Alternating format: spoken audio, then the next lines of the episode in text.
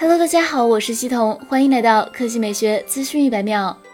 华为发布了二零二一年上半年经营业绩，整体经营结果符合预期。二零二一年上半年，公司实现销售收入三千二百零四亿元人民币，净利润率百分之九点八。二季度销售收入下降百分之三十八，其中运营商业务收入为一千三百六十九亿元人民币，企业业务收入为四百二十九亿元人民币，消费者业务收入为一千三百五十七亿元人民币。与以往相比，华为企业业务同比增长了百分之十八，下滑最为严重的当属消费者业务，同比下降百分之四十六点九九五。华为轮值董事长徐志军表示，我们明确了公司未来五年的战略目标，即通过为客户及伙伴创造价值，活下来，有价值的活下来。展望全年，尽管消费者业务因为受到外部影响收入下降，但我们有信心，运营商业务和企业业务仍将实现稳健增长。对于手机业务的发展，此前华为轮值董事长胡厚昆表示，从去年看来，手机业务受到比较大的影响。从今年来看，由于供应形势还不明朗，现在很难预测华为手机业务有什么变化。但是华为每年计划要推出的旗舰机型，目前会按照计划推出。胡厚昆表示，未来几年，华为系列手机在市场上仍将保持领先者地位。